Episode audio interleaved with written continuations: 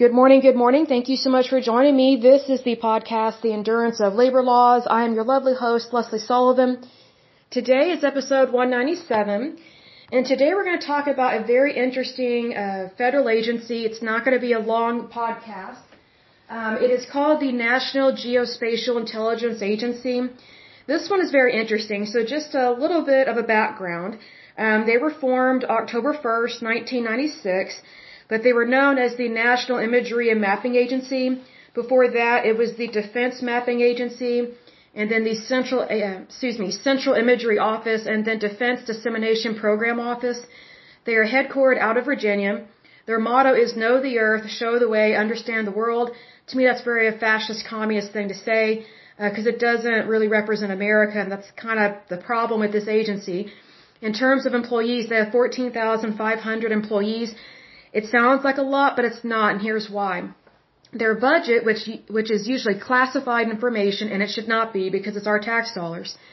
Um, as of 2013, their annual budget, meaning monies that they're given just willy nilly by the Congress, and I don't understand why the Congress does this because the power of the purse is with the Congress, so they need to cut these people off in terms of their overspending. But anyway, um, their budget, uh, annual budget, as of 2013, was at least 4.9 billion dollars. Just imagine what that is today. It's probably very excessive because that is excessive. Just imagine what can be done with five billion dollars in regards to, you know, helping people get medications for cancer or helping our veterans or um, you know helping um, I would say defund the VA and help our veterans get uh, privatized health care, not government health care, because obviously the VA doesn't really care. But the parent department of this agency is the Department of Defense. Now it says here, the National Geospatial Intelligence Agency is a combat support agency. That's not true. Uh, within the United States Department of Defense, whose primary mission is collecting, analyzing, and distributing geospatial intelligence and support of national security. Here's the thing. They are not a combat support agency. Um, this agency was originally founded around, I would say, after World War One, and their main goal was to, um, I guess, resupply maps and reconfigure basically the lay of the land and distribute maps. That is not in regards to combat support. Um, you know, combat support is specifically in regards to our military. This agency is supposed to be about making sure our maps are accurate for our military, but they are not actually in combat. Um, so, kind of interesting wording there. Um, initially, um, this agency uh, was known as the National Imagery and Mapping Agency from 1996 to 2003 and it is supposedly one of the big five members of the United States intelligence community. I do not agree with that because it's maps people. I mean, you know, I think maybe if they, uh, you know, could work on their budget and not spend over five billion dollars a year, maybe they could reach out to different companies in the private sector that actually handle mapping as a career and as an industry and not spend over five billion dollars because that is wasteful spending for sure. Um, it's not very uh, smart to do such a thing. But says um, this agency also provides assistance during natural and man-made disasters, aids in security planning for major events such as the Olympic Games, disseminates maritime safety information, and gathers data on climate change. So there's the key. I think one of the reasons why um, this agency spends way too much money is now they are focusing on climate change when they should not be focusing on that. Um, climate change has not been proven. Our climate naturally changes anyway because that's what our planet does. It naturally cools off then heats up. As I've said in a previous podcast, um, you know, to date, as far as we know, planet Earth has had five major ice ages.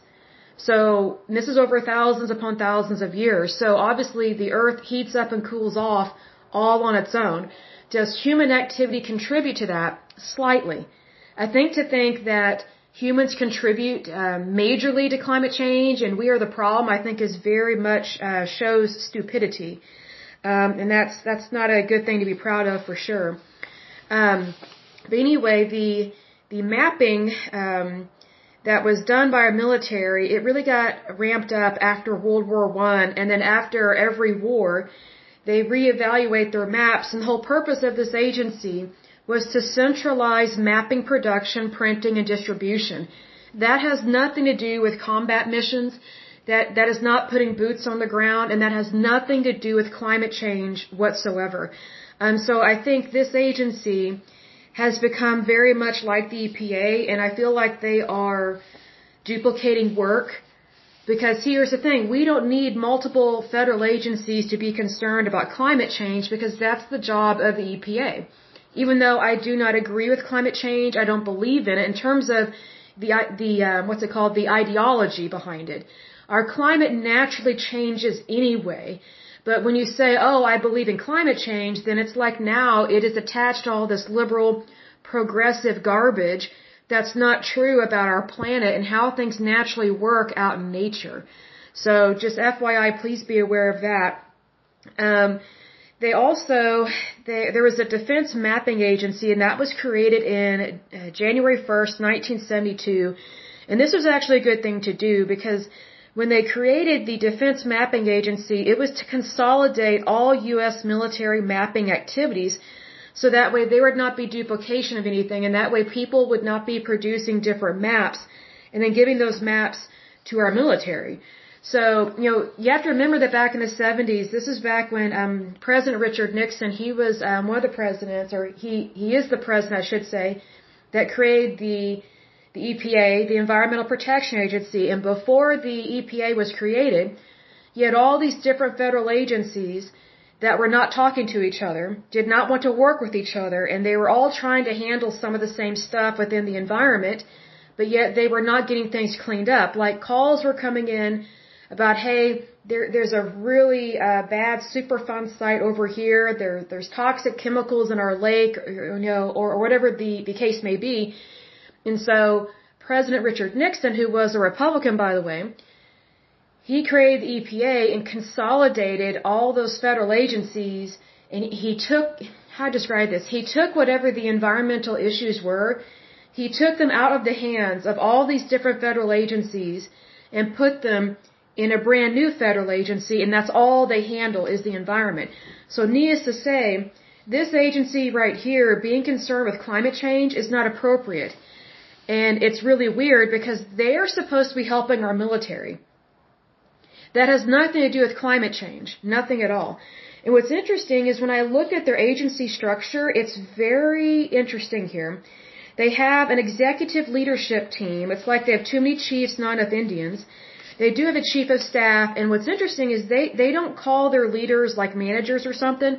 They call them dictorates and dictorate leaders. That's what they call them. So very much, um, they like to pat they they very much like to pat themselves on the back i would say and i don't like that but they have a um, a analysis director well they call it a dictorate but i'm not going to say it They're, they have someone that works in analysis source operations and management enterprise operations IT services, plans and programs, research, security and installation operations, Human development, I don't know what that means. Hopefully not a rabid form of human resources because that would be horrible. Then there is financial management. And then they have a couple other dictorates that handle stuff that they don't want people to know about, so I'm not surprised by that. They have several different internal groups and leaders within this agency, so it's really bizarre. Um, they have all these different types of operations, but it's like you don't really know exactly what they do. I mean, it's like well over 15 or 20 of them in here, so I can see why the budget is so high for this agency because again, they have too many chiefs, not enough Indians. It's like everybody wants to be the leader, but no one actually gets anything done. And also, we don't really know exactly what they do. You know, see, here's the thing. This agency is supposed to be focusing on the maps and the geography that our military uses to fight our battles. This has nothing to do with climate change, but yet we, we have all these leaders in here and it makes no sense. Now, in terms of their employees, the people that they supposedly employ are professional aeronautical analysis, um, geospatial analysis, uh, imagery analysis, marine analysis, physical sciences, um, computer and telecommunication engineering. You know, those things are important, you know, very much so. I just don't understand what these things have to deal with climate change because that's not appropriate for this agency. But then when I look at the directors that they have, it's a big old long list. Let me see here. Da, da, da. Looking at here, the ones I have, um, I have like seven of them listed here. Actually, a little bit more. Almost every single one of them is male. So there's only one woman that has ever been in a leadership position to lead the NGA. Um, and when they are men, almost all of them are military. So they're admirals, um, lieutenant generals, um, and other things within the military. And I just find that really odd, and here's why. Because I was thinking about this last night when I was thinking about this podcast. You know, whenever we look at this agency on the surface, you know, you think about national security. It's not about security, it's about maps. Then you think about, okay, okay, they are under the umbrella of the Department of Defense, so that is military, right? Well, here's the thing. I don't know any military people, at least where I'm from, and I am in a red state in Oklahoma, you know, basically right smack dab in the Bible Belt. I don't know any military people, out of all the years I've known people, not a single one that is pro climate change, liberal, a Democrat, and would even think about supporting an agency like this or agree with what they're doing. Especially in regards to climate change. See, because here's the thing. I find it really odd that this agency has admirals and lieutenants and generals in charge of this agency for the most part. There's one woman, but I don't think they really took her seriously. Because um, whenever I see that's mostly men are in charge of something, that tells me they're not really looking at women for applicants. And I'm not saying that as a feminist because I'm not a feminist. I just find it really odd that this agency has been around for several decades and yet hardly any women have served in a position of uh, leadership you know from a from a standpoint of you know being responsible for an agency within this one. So it's male dominated. And also, what was really throwing me aback, or taking me aback, was that, you know, most of the leadership in charge of this agency over the years has been male officers, meaning they have served in our military, and they're usually pretty high up. Here's the thing.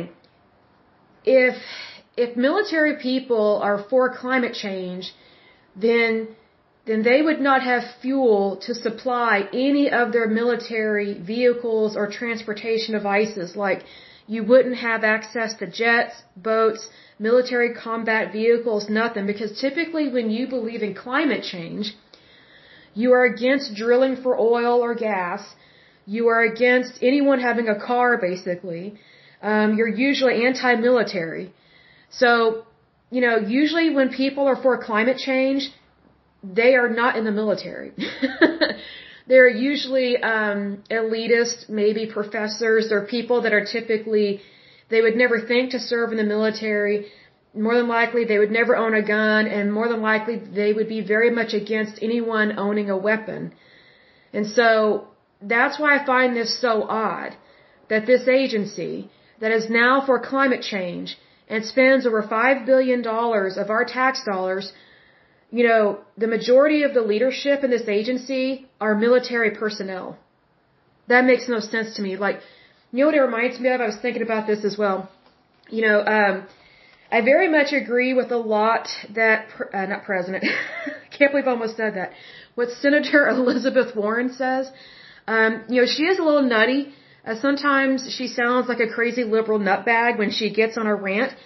But there, there are several things I agree with her on.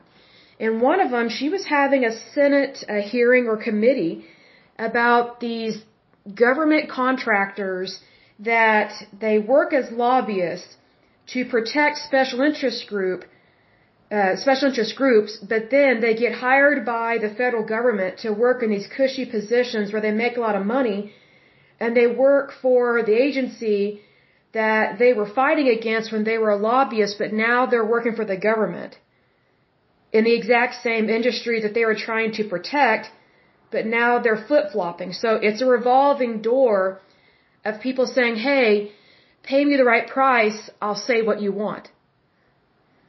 Even, you know, Senator Elizabeth Warren has called these people out on this. And I feel like this is what is happening within this federal agency. Because it makes no sense to me whatsoever. It makes no sense to me why military officers would be in charge of an agency that overspends, you know, a minimum $5 billion a year, but yet they're pro climate change. Like they're more concerned about climate change than they are about having new and better maps for the military so that they know where to go and what to do when they are in a combat situation. Like to me, that's a conflict of interest, and it's also, it shows me lack of morals and lack of character. It tells me they don't really care about their men and women that are serving in our military. See, because here's the thing. Usually the military are shamed and blamed by liberals and progressives for not believing in climate change, and they're shamed and blamed for being in the military. It's like, really, like, could you at least say thank you to them for defending our country? So I think it's really odd, and I just wonder how much these people are getting paid because we're talking over $5 billion a year. Because think about, how much does it cost really to print off a bunch of maps? I mean, it doesn't cost that much. I think the map company I'm thinking of, is it called McNally? Like there's this one map company that we used to buy maps all the time when we were younger uh, because back in the day, families used to take they used to take road trips all the time. So whenever we would go on road trips for like family vacations, um, my mom would go out and purchase new maps for the areas that we were going. Well, I guarantee you that company doesn't spend over five billion dollars a year just on frivolous, stupid stuff or overpaying their staff. Like I bet they don't even make five billion dollars a year in profit. See, here's the thing. This agency really needs to look to the private sector to help them out because there's something going on that does not that, that does not make sense, excuse me, because this agency it was founded to create and produce maps for our military. It had nothing to do with climate change. And climate change, if someone's going to look into it, it needs to be the EPA, not these people. I kind of feel like um, these military officers are just using this agency as their personal slush fund. And that greatly disappoints me. But, you know, it's like, what else could it be? Because if they're not focusing on making sure the military has the right kind of maps and that they're programmed, you know, into the, uh, into like their computers and stuff, then what are they doing? You know, I have news for these people our climate changes on its own because, you know, the planet Earth is alive. If it wasn't alive, we would not have oxygen to breathe. So I don't think they need to be concerned about climate change. They actually need to do what they're supposed to do and help our military because that's their job. It's not the environment. It's, it's about their job. It's about people. It's about their military. But they're not doing their job and they're spending well over $5 billion a year not doing their job, not caring about the military, not helping our men and women. I think that is um, awful because you know it kind of makes me wonder about all these catastrophes we've we've had um, within the United States military. It's like you know how did they not know where to go or what to do? Some of our military people. Well, if this agency is not doing their job, which they're not, now I'm not surprised why they sometimes there are fiascos within the United States military and why sometimes our men and women are left behind or they're or they're put in bad situations. Maybe it's because they didn't have the right map. And you would think that would be basic. But when you have a federal agency that doesn't even care to do its job and do it well, even do something basic, but instead they choose to be political, they choose to you know, jump on the climate change bandwagon. You can't tell me these military officers actually believe in climate change. They're just in it for the money. That's what I personally think. Because again, I'm from Oklahoma. If this, I mean, sometimes I feel like Oklahoma and Texas are in competition to be the reddest state, but we are, we are extremely pro-Republican here. And we have way more military people here than in other states. I mean, especially the coast, for sure. And I've never heard a single military person talk about climate change or believe in it. It just, it just doesn't happen. So, to me, these military officers being in charge of this agency, and then they're spending over $5 billion a year. It's just a slush fund for them. So they've gone to the dark side. That's my personal opinion. Um, let's see here. They have had um, some strange dealings, which is kind of weird. Um, they have a Microsoft partnership, and I'm not a big fan of that because Microsoft sucks. And I'm not a fan of Bill Gates or his wife, especially in regards to what they think. Um, they, you know, they have a pretty um, arrogant and prideful opinion about what they think the planet should do. Like, like we should listen to them just because they're billionaires. Like all they did, well, they didn't do anything. Um, Bill Gates and his team created a product that now it's like everybody's computer has to use it. Otherwise, your computer may not operate, you know, correctly. If that's not creating a monopoly, I don't know what is. But anyway, um, this agency um, got in partnership with Microsoft, which I don't think they should have done that, but it was in regards to Microsoft uh, Virtual Earth platform.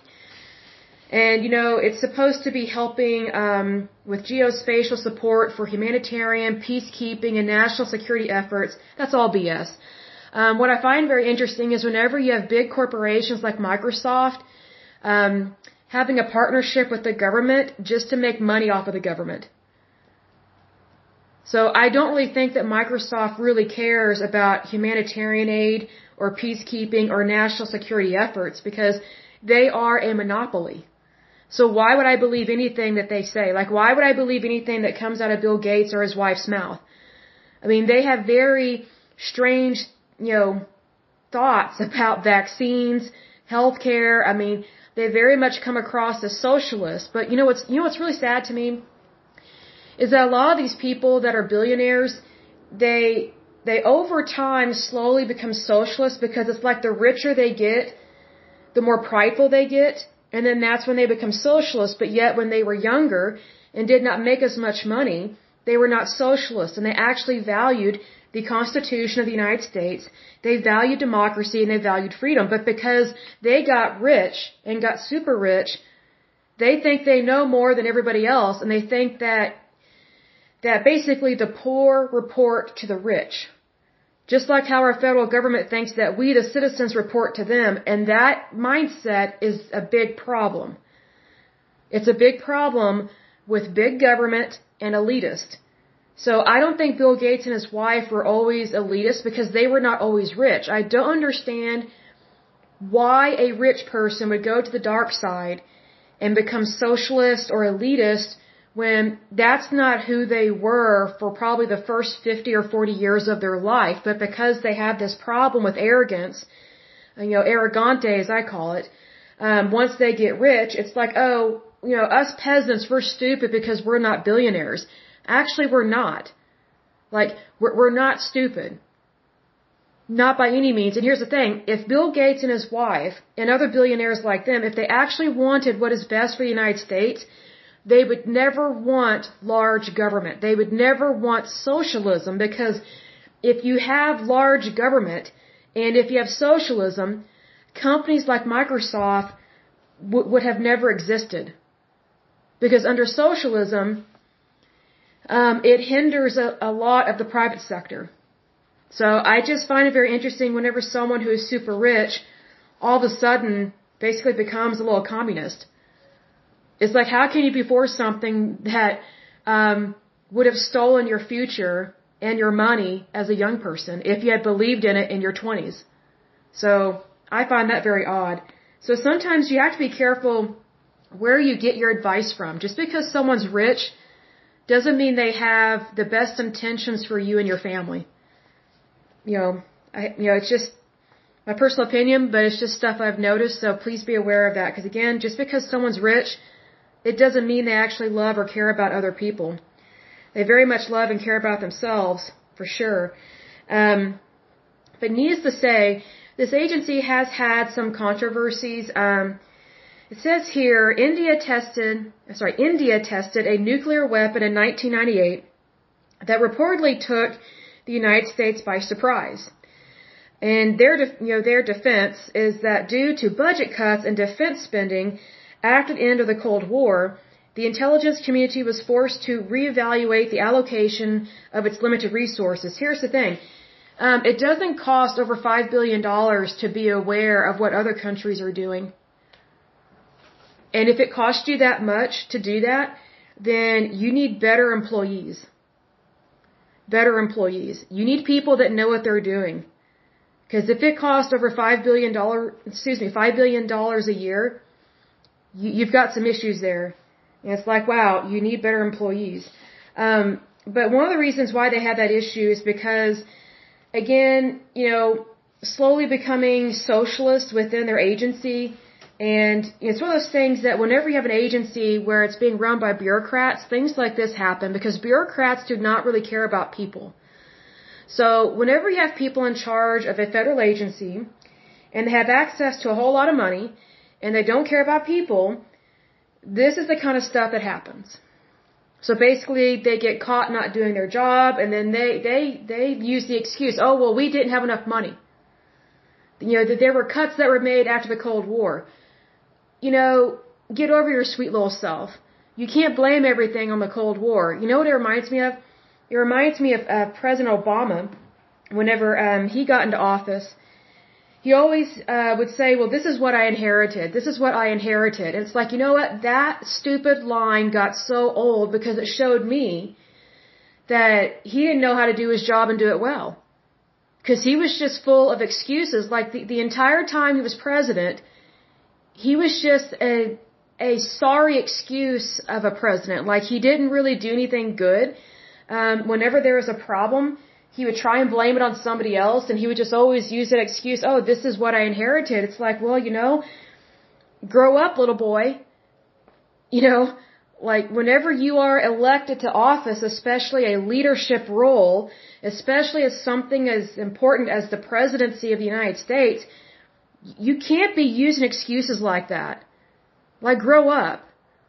Like come on, you know, you you put your big pants, you know, put your big boy pants on and let's make some good decisions, but he didn't do that, so I'm guessing his wife had to help him out. Um, interestingly, this agency has its own credit union, and I find that kind of odd because there are several credit unions for several different federal agencies, and I'm not a big fan of that because it's not like companies in the private sector can have their own bank. You know, like uh, for employees and stuff. Like, for example, Target doesn't have its own bank for its employees. CVS does not have its own bank or credit union for its employees. See, here's the thing: credit unions are not. Um, how do how do I describe this? Um, let me just say, I'm not a big fan of them. Um, they try and make it seem like they care about their members, but they really don't. It's about money. Um, credit unions they they function like banks, but they claim they're not a bank, but they are. Um, they're just not under the exact same rules as banks but they operate like a bank. Um, they very much have to have interest rates in order to make money. And, you know, if you are doing business with a credit union, if you think that they are not going to repo your car, they will. And in fact, credit unions are way worse about repoing people's cars at a very rapid rate and kicking people out of their homes if they can't pay their mortgage. And the reason why it's because credit unions don't have as much money as big banks. So whenever you're dealing with a credit union, they're not going to have as much money um, in the bank to cover you not making your payments. Whereas a larger bank like Capital, uh, Capital One or Chase, you know, mind you, they're just as evil, if not worse, especially Capital One and Chase. But um, it's one of those things that the larger the bank, typically the more funds they have that that they can utilize to cover their losses.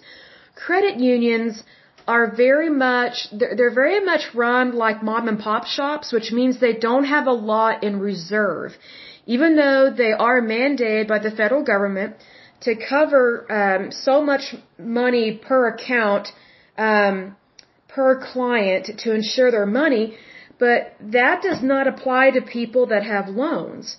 So what I'm saying is that if you are not super financially stable, I would never take out a loan from a credit union because they are quick to repo your car and to kick people out of their homes if they miss a payment or two or whatever the case may be because first of all they don't really care about people so don't believe that they care and then number two they literally don't have the money to afford that type of loss so the reason why they kick you out a lot sooner than a bank would is because they have to try and collect the proceeds from it as soon as possible. So basically, they cannot collect the proceeds on your repoed car until they repo it and they sell it. Same thing with your house. So, needless to say, you need to be careful who you do business with. And again, I would not do business with a small bank or a credit union. I would not ever do business with a credit union. Um, they're just, they're too small but they try and act like they're a big bank and they're not. Also, another problem with credit unions is um, sometimes they have a problem with nepotism within their board of directors. Um, they vote for each other, they nominate each other. It's almost like a corrupt city council. I've noticed that over the years. And I feel like in smaller states, like in Oklahoma, it, well, I should say smaller states and uh, Republican states, there tends to be more credit unions um, because we kind of have that mom and pop feel sometimes. And I was always suspicious of that, especially when I was a teeny bopper, because I knew some of these people as adults. Like I was a teenager, but they were adults or or whatever, or they were the parents of um, some of the kids I was in school with, and I was like, man, I wouldn't trust those people with my allowance. Like, and they work for a credit union. I was like, there's something weird about that. And so what's interesting is that there are certain families that are completely in charge and control and manipulate credit unions all the time. And um, I think it's a big problem, especially within military families, because here in Oklahoma, we have a couple different military credit unions um, that are run by people that um, they basically hire their own, if that makes sense. So there's a problem with nepotism and what's interesting is that these people make a lot of money on these on these boards, on these uh, board directors, right? But yet they claim to care about people that don't make a lot of money, but yet they don't because they repo their cars very quickly. And they kick them out of their houses very quickly. So I'm not saying that big banks are great, but here's the thing. Sometimes you need to do business with people that are way more financially stable because the odds of them doing something shady and crooked are way less. Because sometimes these smaller banks and these credit unions, um, they, they they do what is comfortable. They don't always they, they how to describe this? They don't always do what's right. It's like I'm trying to buffer my speech and then I'm stuttering, but um, because I'm trying to be nice, but I should just say it like it is. Okay, so here's how I say it like it is. So I'm just going to talk to you as if like we were chums and we're having coffee. Okay, let me tell you straight up. Do not ever get a car loan or a bank loan or a house loan from a credit union. Um, the only time they like you um, or respect you is when you have money, so they're not really there for you. They say they care about their members, quote unquote members, but here's the thing: you are a customer. You you are not a member. You you are viewed as a dollar bill and you're viewed as money, I think worsely so by credit unions and banks. You know, banks are known um, for not caring about people, but they they honor federal law and state laws a whole lot better than credit unions. Um, credit unions are notorious for failing audits. Um, big banks are not notorious for failing audits because they do excessive amounts of audits, internal and external. Um, credit unions are not known for being consistent with their audits, and so that's why they get away with a lot of stuff. Um, they get away with a lot of unsecured loans.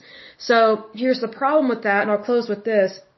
Whenever you're dealing with a credit union that has a lot of unsecured uh, loans, which it's like, how would you know unless you work for the credit union? But, you know, let me say this. A lot of credit unions have, I would say, a high amount of unsecured loans and that's not very stable of them to do that. Because it means that their monies in their banks are not secure, is what that means. And so here's what happens in a situation like that. You know, if you're doing business with a credit union that has a lot of unsecured loans, and they're not doing yearly or quarterly audits or whatever, whether internal or external, then those unsecured loans are very much a financial risk to their financial institution, which, you know, by, you know, cause and effect, it puts you and your, your monies in that, in that account at risk of losing everything. Even though technically it is supposed to be insured, you know, by a certain amount by quote unquote FDIC, but the one for credit unions is slightly different, but it's basically FDIC for credit unions. But see, here's the thing. The moment you miss one payment, you, are no longer treated like a member. It's worse than how a bank treats you. See, there is a lack of professionalism at credit unions. And the reason why is because they try and treat it like family. I think that is a mistake. You know, I have a family. I don't need another clan to deal with. you know, like whenever whenever someone tries to pull the whole oh, over family here, a big old red flag goes up in my brain because that tells me they're hiding something and they don't want you to know what's really going on, so they use the cop out of oh, over family here. And they use that as a shield to cover up that they don't really know what they're doing because typically whenever someone says, oh, we're family here, well, typically, you know, you, you have a very positive opinion of that and it makes you feel welcome. It makes you feel like basically, you know, you can let your guard down. Whenever someone says we're family here or, or, or we treat people like family, your guard should go up and you should have not just one wall up, but two. Because whenever they say, oh, we treat people like family, I guarantee you that business has a problem with nepotism. And they are not going to care about you. Because you are really not their family. That's why I get concerned with these things. Because I've seen it here in Oklahoma. And also I saw it in Texas a little bit when I lived down there. Um, I was actually working a contract in Texas for like about eight or nine months or so and I had to open a bank account down there. And I thought, well, I'll go to a credit union. You know, they're small, mom and pop shop. You know, I thought it would be a pleasant experience. Worst experience of my life. Um, when I walked in, the every single teller snubbed me. They're like, we don't know you. I said, well, I'm here to open an account. Why? How did you hear about us? I was like, well, I looked you up online and, you know, I've heard great things about credit unions. Mind you, this was several years ago when I had a much more positive opinion of our banking system. And, um, they're like, oh, so you Googled us? And I said, yeah, I just looked up credit unions and, you know, I saw good reviews about you and, you know, you're, you're close to where I work. You know, I just thought it would be nice to do business with you and I need a checking account, you know, to, to deposit my, my payroll checks. These people acted like I was a criminal. It was weird. They didn't want me there. I wasn't good enough to bank with them. And they actually declined me a bank account there. And I was like, what? Like I just stood there in shock. I said, well, what's your reason? And I can't remember what the reason was, but it was totally unlawful. I said, you know, what you're telling me, I was like, that, that doesn't make sense. I was like, because, you know, you, you, you can't decline someone a bank account based on what you're saying. I was like, that, that goes against federal law, so what's the real reason? Well, they wouldn't tell me, but the real reason was they didn't want an outsider opening a bank account with them.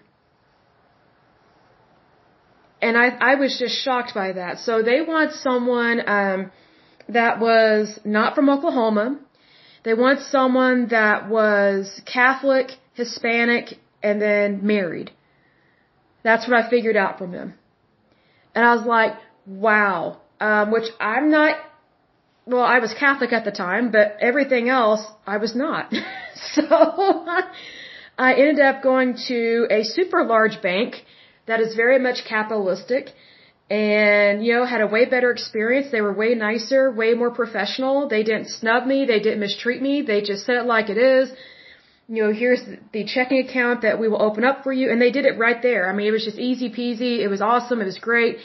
I mean, they did not discriminate against me. This larger bank, and this larger bank was not a credit union.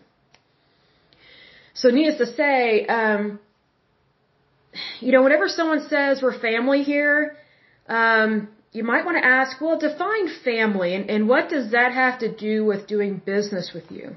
Because we're not related. You know what I mean? It's just kind of like, it's, you know, this will probably sound strange, but um, if you haven't seen the movie Freaks, it's from the 1930s. Uh, it's a very interesting film. It's slightly disturbing, but it's very interesting. Um, it's from the 1930s. It's black and white. And um, there's a, a scene in the movie where, um, well, well, let me back up.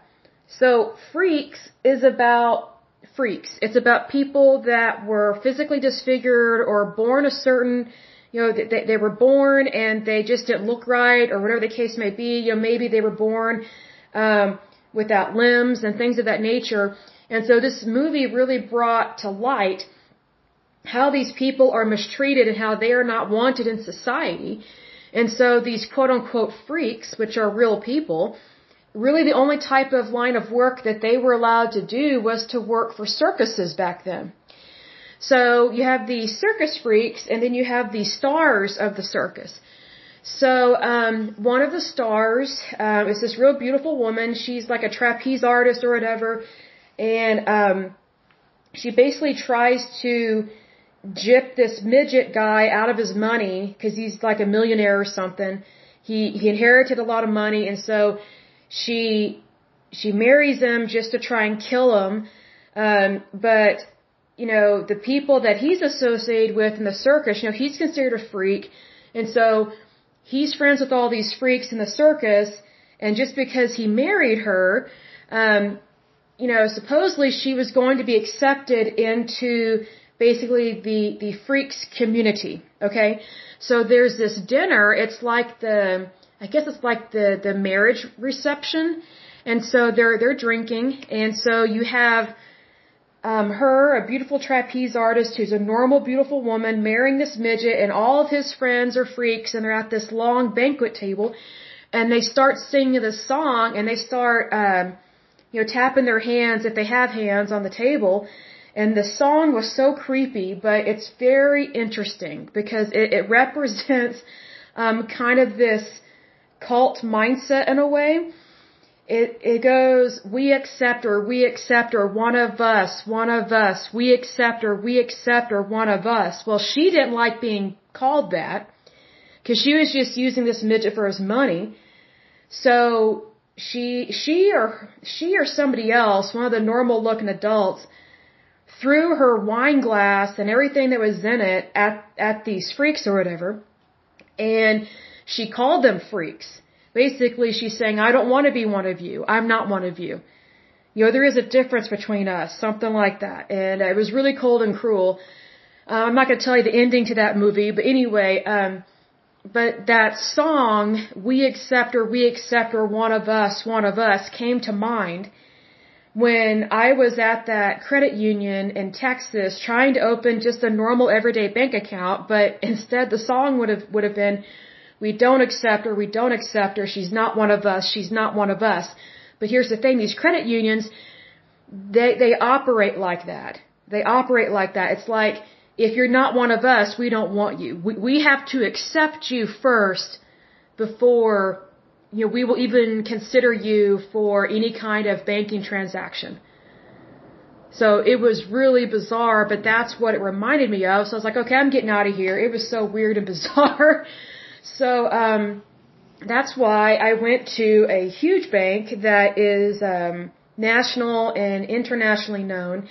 And, you know, they, they don't have that cult-like mindset not by any means. It was just, hey, you know, do you have all your legal paperwork? Do you have your driver's license, your social?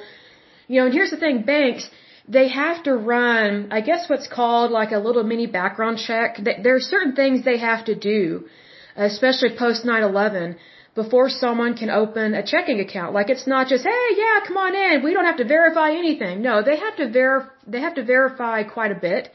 Um, but it's done via online. They have banking software that they use, so it's streamlined, so it's not a problem, it's not an issue. And so, um, needless to say, my personal opinion is that it's better to do business with people where it's how to describe this. It's better to do business with people that it's all business. It's not based on religion. It's not based on what race you are. It's not based on how long you've lived somewhere. You know, oh, you're oh you're from Oklahoma. We don't want Okies here. I get that. Sometimes I get that all the time. I'm like, wow, that is so hateful. Because it is a form of discrimination, and I never thought I would experience that in Texas. Um, I've also experienced that discrimination in California. You know, they don't want Oklahomans living in uh, in California. They don't want us migrating out there like birds, I guess. Even though a whole bunch of people from California are moving here to Oklahoma and Texas, and you know, we welcome people. Like we we don't you know, we don't discriminate, we don't shame and blame, but you'd be surprised how many people from California do that exact same thing. It's really weird. Um, but anyway, um, getting off track, off topic, but I will go ahead and end this podcast. But as usual, until next time, I pray that you're happy, healthy, and whole, that you have a wonderful day and a wonderful week. Thank you so much. God bless. Bye bye.